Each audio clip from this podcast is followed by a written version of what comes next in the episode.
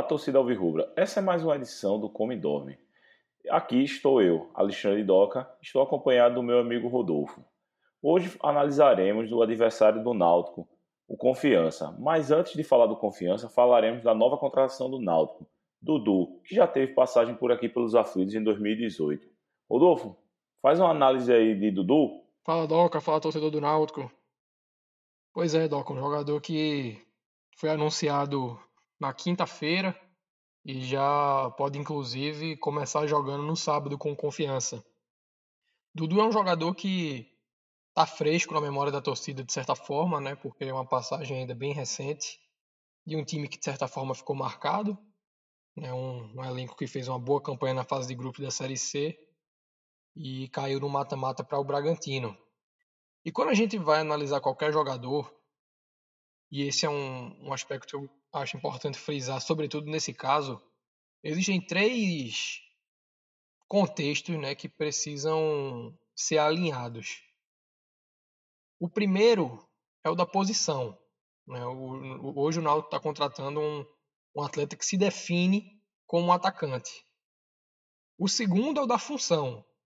Né? Dudu é um jogador de função criativa. É um atleta que joga para abrir espaços, não é um, um exímio finalizador, né? tem um baixo número de gols na carreira, não, não costuma deixar muito sua contribuição em gols por onde passa, mas é um jogador de boa movimentação e sua característica individual, ao meu ver, mais relevante é a definição de jogadas. Eu não estou falando definição no sentido de concluir em gol necessariamente, e sim de fazer com que a jogada seja definida de alguma forma, né? com um passe vertical, com um drible, eventualmente com uma finalização. Ah, mas Dudu não é um jogador que costuma optar pelo feijão com arroz, fazer um passe em recuo, né, se esconder da partida. Ele é um jogador que aparece muito e que sempre tenta né, dar alguma definição quando lhe aparece a oportunidade.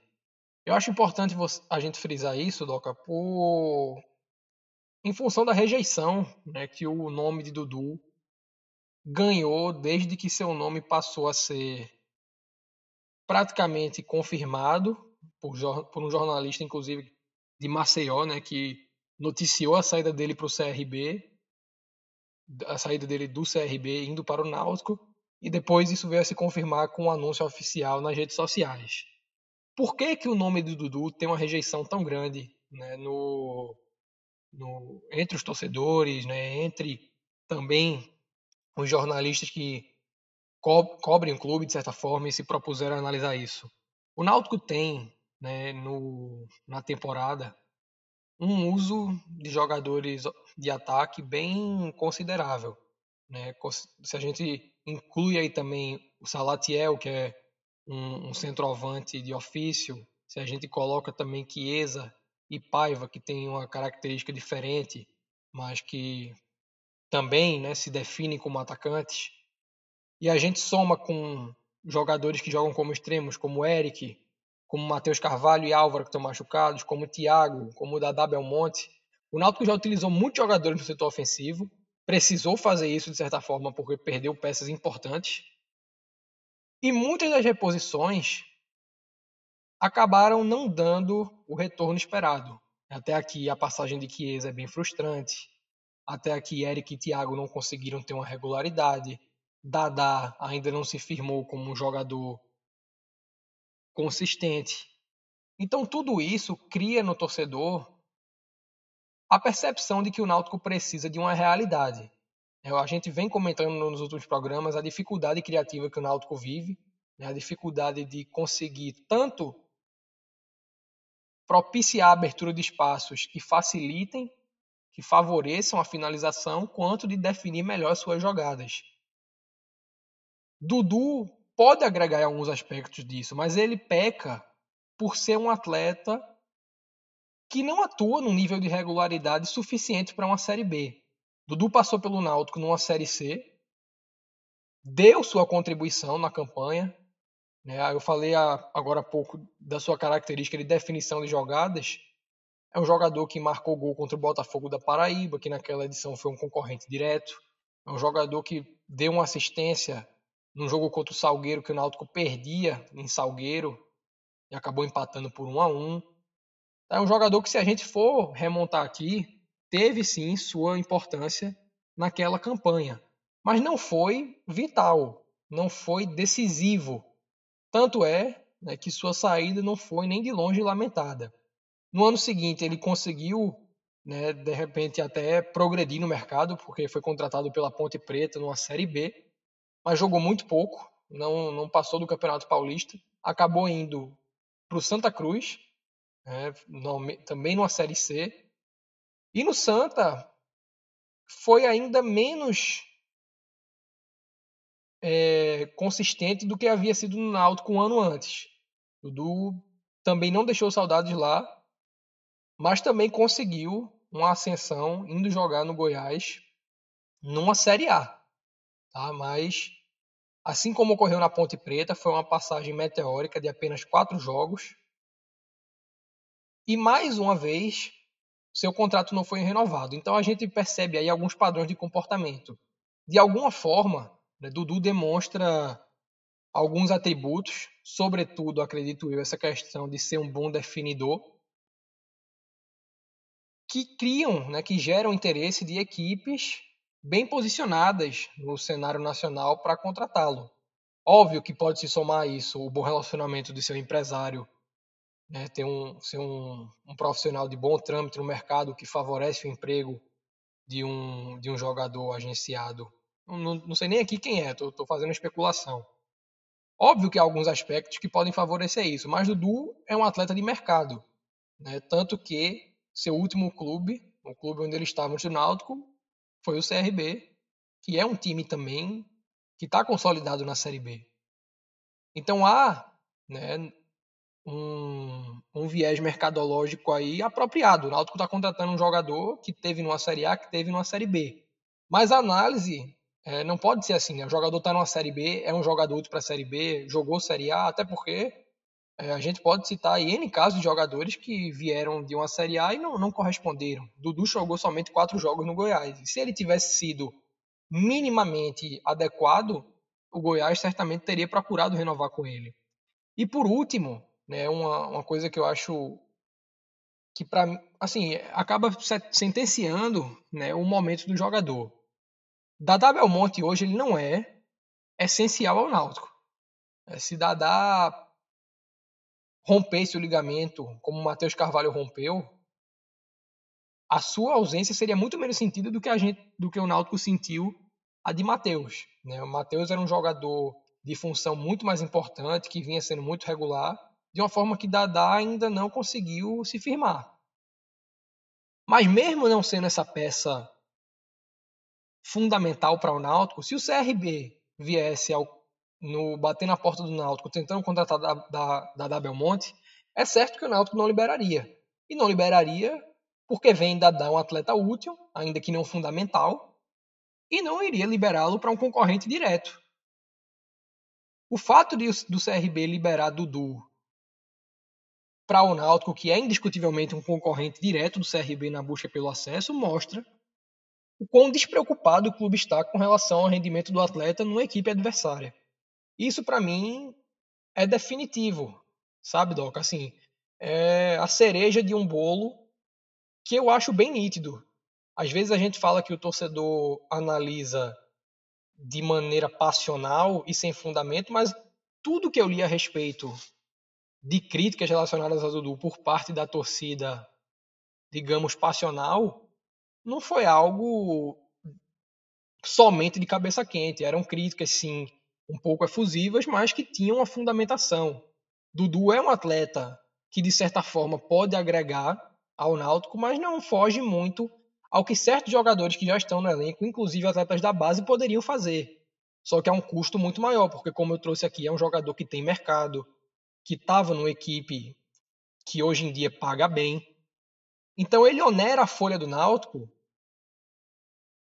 para exercer uma função necessária, mas sem ser um atleta com um nível de regularidade que permita que essa execução de funções seja um diferencial. Dudu pode ser útil. Espero que ele venha a ser útil. Mas eu não acho, eu não consigo enxergar, por tudo que Dudu fez na carreira até aqui, que ele vá mudar o patamar do Náutico nessa Série B, que ele vá resolver os problemas do Náutico nessa Série B. Eu acredito que o Náutico, inclusive, tem carências maiores do que a de um jogador como o Dudu. Não seria a prioridade de mercado. E acredito que esse movimento só deveria ter sido feito ou numa oportunidade muito boa, não vejo isso em Dudu, ou na contratação de um jogador cujo risco de dar errado fosse muito, muito baixo. Eu acredito que Dudu vai ser um atleta que, se você for analisar lá na frente em retrospectiva, não vai dar para se dizer que deu errado. Porque não existe muita expectativa de entrega da parte dele. Então, vai ser um atleta que vai entregar na média. Né? Só que o problema é que a média de atuação dele não é tão alta.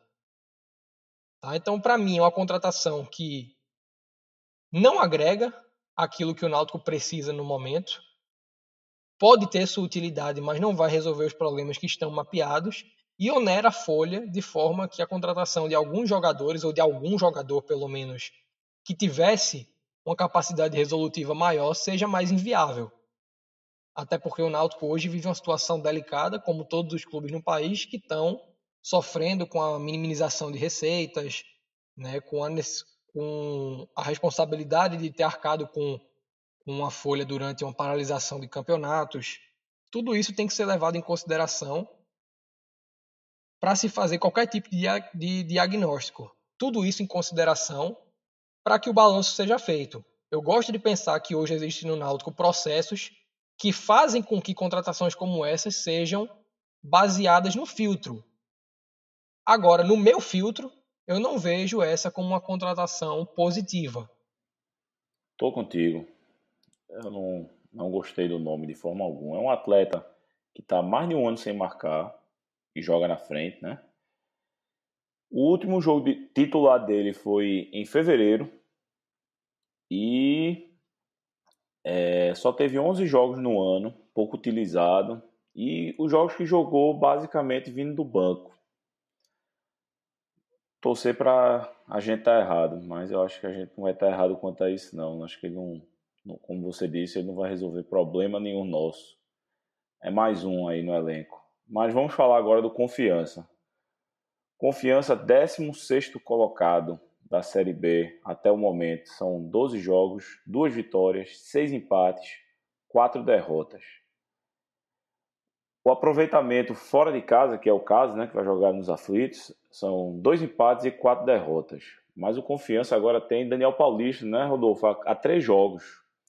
Que Daniel Paulista estreou com a vitória contra o Guarani, depois perdeu para a Ponte, 2 a 1 e depois empatou em casa com o Brasil de Pelotas.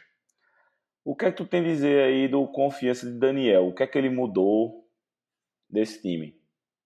A bem dizer, Doca, não, não houve uma mudança estrutural. Até porque Daniel Paulista era o técnico do confiança há não muito tempo. Daniel, que como atleta foi ex-capitão do Náutico, brilhou no esporte, começou a carreira de técnico no esporte e aí, depois de algumas efetivações e rebaixamentos de cargo, acabou indo se aventurar no mercado, chegou ao Confiança indicado por Roberto Fernandes, que já havia treinado o clube proletário, e em 2019 conseguiu estruturar a equipe dentro de um modelo reativo, dentro de uma organização defensiva muito bem pensada, conquistando o acesso à Série B e mantendo esse ideal para 2020, até porque o Confiança é uma equipe que, apesar desse acesso, não dispõe de um aumento significativo de receitas além da cota de TV. Né? Mas a cota de TV, todos os outros concorrentes na, na disputa da Série B recebem. Então, o Confiança segue sendo, digamos assim, o patinho feio na competição. Então, o modelo ele foi mantido para 2020 e o Confiança começou a temporada muito bem com o Daniel na Copa do Nordeste, liderando seu grupo, um grupo muito difícil. E esse bom início, né, aliado a, a um momento ruim do esporte, motivou o rubro-negro a buscar Daniel Paulista para tentar obter com ele o que Jair Ventura vem fazendo agora, né, que é um modelo também muito defensivo, baseado em jogar no erro do adversário. Para o lugar de Daniel veio o Matheus Costa, um técnico já também com alguma maturidade, apesar de estar início de carreira, subiu o Paraná em 2017 e Matheus manteve a ideia de Daniel Paulista. O, o Confiança pouco mudou em sua forma de jogar. Seguiu atuando num 4-1-4-1, se defendendo com duas linhas de quatro e jogando no erro do adversário. Matheus conseguiu manter um bom momento do time na Copa do Nordeste. É, por exemplo, sob o comando de Matheus, o Confiança venceu o Fortaleza. Fortaleza que duas rodadas depois venceu o Náutico por 3 a 0 nos aflitos.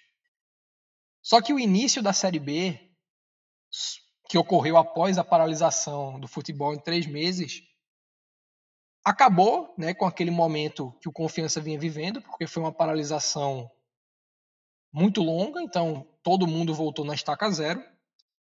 E o Confiança, queira ou não queira, tem um elenco limitado. Não é um elenco desprovido de qualidade, mas é um elenco que perde muito quando algumas peças estão ausentes. E alguns jogadores voltaram atuando em um, em um patamar abaixo do que vinham performando pré-pandemia.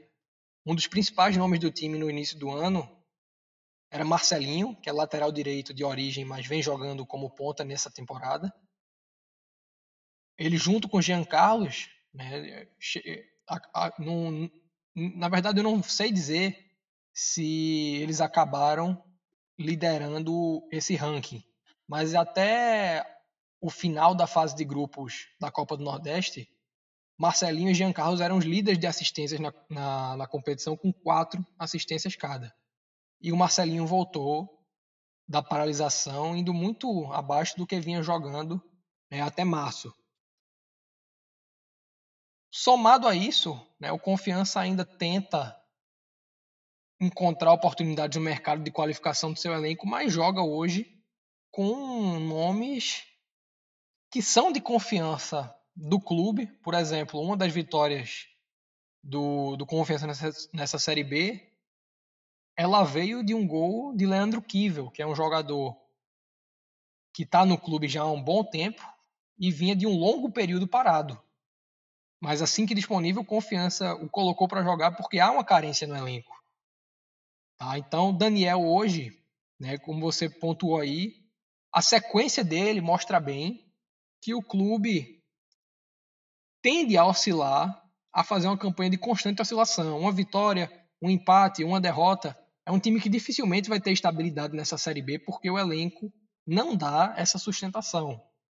É um elenco que, inclusive, não treina no estado em que joga. Esse é um gargalo até amplamente debatido por Daniel Paulista. Ele sempre pontua essa dificuldade porque realmente é algo muito complicado de você lidar, você jogar em um estado em que você não pode treinar. E, e dado esse contexto, Doca, partindo aí já para para te dar margem para a gente entrar na, na questão das perspectivas do Náutico para esse jogo, voltamos, né, depois de, de um, uma parada nos adversários reativos, quando analisamos o Cuiabá, pontuamos isso, né, que era uma quebra na sequência de, de adversários de cunho defensivo, Figueirense, Brasil de Pelotas, Botafogo de São Paulo, Chapecoense, o Náutico jogou contra o Cuiabá de uma maneira que ele estava desabituado, a bem dizer, desde o jogo com o Bahia na Copa do Nordeste. É uma equipe que veio com o intuito de agredir o Náutico, que, veio, que, que foi para o jogo, né, melhor dizendo, com o intuito de agredir o Náutico e conseguiu agredir, sobretudo no segundo tempo. E agora o Náutico vai receber uma equipe que vem querendo manter o placar do início do jogo. Né? Qualquer ponto tirado do Náutico é lucro para o Confiança, que faz uma campanha cuja permanência é título. Tá? Então, o Náutico vai, mais uma vez, ser desafiado a furar um ferrolho, a quebrar uma equipe muito equilibrada. Daniel conseguiu no ano passado fazer muito bem a equipe criar uma consistência a partir desse equilíbrio, né? Um, é um time muito organizado, sabe, Doc, com uma boa compactação que preenche bem a área. É muito difícil você ter espaço para finalizar na área do confiança. É muito difícil você ter, né, ser oportunizada uma possibilidade de uma situação de um contra um, algo que vem sendo o gargalo do Náutico. A área está sempre povoada. Agora, da mesma forma que aconteceu, por exemplo, contra o Botafogo, isso abre algumas possibilidades. Né? Se você bate de longe, ainda que o preenchimento de área maciço que o Confiança faz possibilite, torne até mais provável que essa bola seja bloqueada, ela pode muito bem desviar e entrar. Sabe? É, como eles voltam com muita gente, a transição, os contra-ataques ficam muito mais difíceis de serem executados, então a defesa tende a ter um jogo mais tranquilo depois do, do grande abafa sofrido junto à equipe do Cuiabá. São aspectos já comuns, né, vem sendo a tônica dos adversários do Náutico nessa Série B. Vem para se defender, ou até como mandante jogam para se defender. E o Náutico tem, mais uma vez, um teste, né, porque depois do, do Confiança, os adversários que virão tendem a jogar mais parecidos com, o Cuiabá. Então esse é o confronto derradeiro para a gente mensurar se o Náutico evoluiu ou não diante dessas circunstâncias. É, meu amigo. Temos que ganhar para continuar sonhando com acesso. E eu estava vendo ex-jogadores né, que passaram aqui no, nos aflitos. Iago, Amaral, Danilo Pires e Thiago Enes. Thiago Enes, creio eu, está suspenso. Mas vamos agora falar do Náutico, né, contra confiança mais, mais específico. O que tem para dizer de, disso? Qual é a tua perspectiva? A minha já te adianto. Eu acho que a gente sai com os três pontos. É, eu vejo um, um cenário muito favorável, embora o Náutico vá mais uma vez desfalcado, né? Agora, em função da contração de Covid por parte de Haldane, de Jonathan. É um momento muito complicado para Kleina, porque eu enxergo que mesmo que ele dispusesse de todo o plantel e tivesse conseguindo dar uma sequência de escalações, ainda assim ele estaria enfrentando dificuldades na, na quebra né, plena do modelo que foi herdado por Dalpozo. E né, com, com esses obstáculos, com todos esses gargalos, isso se torna uma missão ainda mais espinhosa. Para o jogo em si, eu também tenho confiança na vitória. Eu acho que o Náutico, mesmo é, com essas baixas, tem totais condições de fazer uma partida segura não vai ser um jogo fácil, porque, como falei, é uma equipe que tem né, uma, uma, uma consciência tática boa, isso favorece a sua organização defensiva. Mas acredito que cada vez mais, jogo a jogo, incluindo entre esses o jogo do Cuiabá, pelo menos no primeiro tempo, o Náutico vai demonstrando uma evolução. E à medida que esses conceitos vão sendo assimilados, o Náutico ganha perspectiva de reação. Essa perspectiva, óbvio, ainda é muito pobre em função da falta de peças, do nível de adversários que o Náutico vai enfrentar a partir desse jogo, depois desse jogo com confiança, e também né, em função dessa dificuldade de ter o elenco pelo menos com 80% de suas peças à disposição.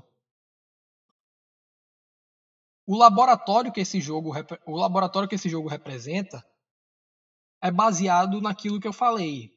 O Náutico precisa criar uma, uma cultura mais agressiva, de mais repertório diante de equipes que venham para se defender. Até porque, Doca, nos jogos vindouros, né, contra Cruzeiro, contra Ponte Preta, contra América, o Náutico vai ter mais preocupações defensivas e, sobretudo por isso, ele precisa definir os jogos com maior velocidade, né, com maior tranquilidade. O Náutico não pode fazer jogos tão dissonantes como foi o da partida do Cuiabá.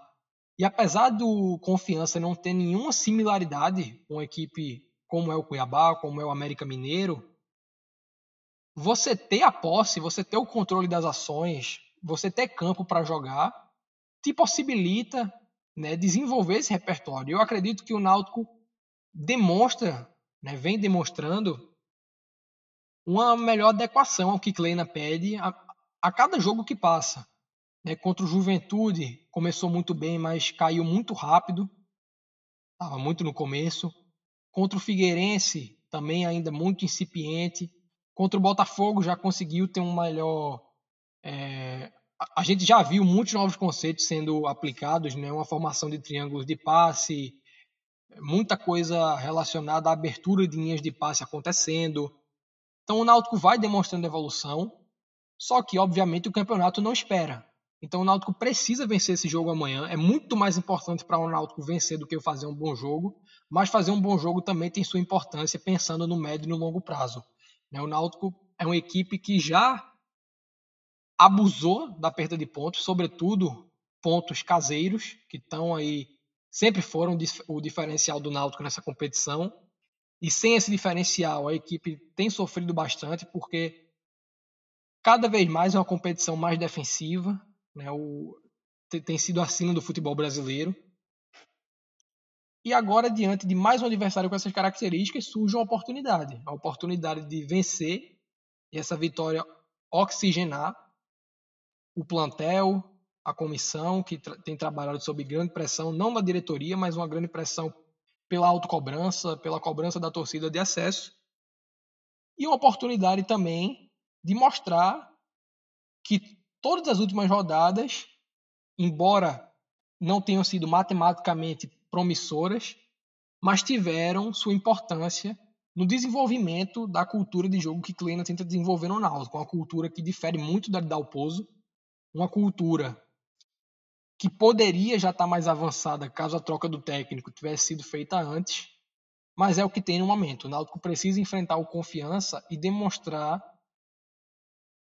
uma melhor movimentação ofensiva, uma melhor definição de jogadas, para que o repertório chegue mais variado né, contra equipes que, assim como o Cuiabá, não vão dar brecha ao Náutico, não vão, não vão permitir. Então eu enxergo esse jogo do confiança como um paradoxo. Ele tem, obviamente, o mesmo peso matemático. Venceu confiança, vale os mesmos três pontos que venceu o América Mineiro.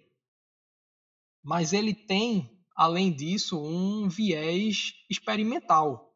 Né? Como eu falei, Dudu pode começar jogando, um jogador que até anteontem não fazia parte do elenco. Então o Náutico está ainda numa metamorfose, só que o campeonato já está naquele ponto que cada patamar começa a ser definido. E no momento o Náutico está se desenhando para um patamar de meio de tabela. É muito difícil escapar disso muito além, né, ou na verdade pouco além desse ponto que a gente está chegando. Se a gente pega, por exemplo, o Goiás de 2018, o América Mineiro de 2019, o Santa Cruz de 2015, equipes que tiveram campanhas de acesso. No caso do Santa Cruz e do Goiás, até conseguiram acesso, o América ficou a um ponto disso em 2019, mas são equipes que reagiram ainda no primeiro turno. Né? E há dois exemplos muito claros né, de que a reação tardia, mesmo quando o desempenho vem, ela não é suficiente, são o Náutico de 2015 e 2016. Né? O de 2015 até começou muito bem a competição, mas depois viveu um período de muitos ocasos. Só veio a voltar a ter uma performance e resultados com a troca de Lisca por Dalpozo, e o de 2016, a troca de Galo por Givanildo, ambas no segundo turno. Em 2015, o Náutico ficou em quinto lugar e repetiu essa posição em 2016. Tá? Então a gente está num momento do campeonato que permite que a virada de chave propicie uma mudança de patamar. É muito difícil isso acontecer se daqui a cinco, seis rodadas o Náutico estiver inserido ainda nessa região da tabela estiver performando esse mesmo futebol. A evolução agora ela precisa ser acelerada. Né? O Náutico teve aí é, a paciência da torcida com a troca do técnico, a paciência com a assimilação de um modelo que, de fato, não, não Kleina só teve a bem dizer uma semana de trabalho, que foi essa do jogo da Chapecoense para do Cuiabá. E pegou um adversário que desfavorecia né, que uma evolução fosse notada, porque o Náutico teve que mudar sua proposta de jogo. E isso é algo muito difícil de, de se fazer em apenas uma semana quando você não teve uma pré-temporada, uma intertemporada. Né? Até porque o Náutico não tem, como falei, um elenco pleno à sua disposição. Tá? Então, olha só quanto contexto a gente está extraindo somente da análise de um adversário né, que está longe de pleitear o mesmo que o Náutico pleiteia na, na Série B. Tudo isso é, que a gente está analisando aqui para o jogo de amanhã tem um peso para o restante do campeonato. Né? Cada jogo ele tem sua importância na maturação da equipe para jogar a competição como um todo. O Náutico vai ter que se acostumar a oscilar, a variar, melhor dizendo, a sua maneira de jogar. Ora atuando, propondo o jogo, ora se defendendo contra equipes que vão acabar de fato tendo plantéis melhores. O Náutico não vai acabar a Série B tendo um plantel melhor que o Cuiabá. Não vai acabar a Série B tendo mais time que o América. Não vai acabar a Série B tendo mais time que a Ponte Preta.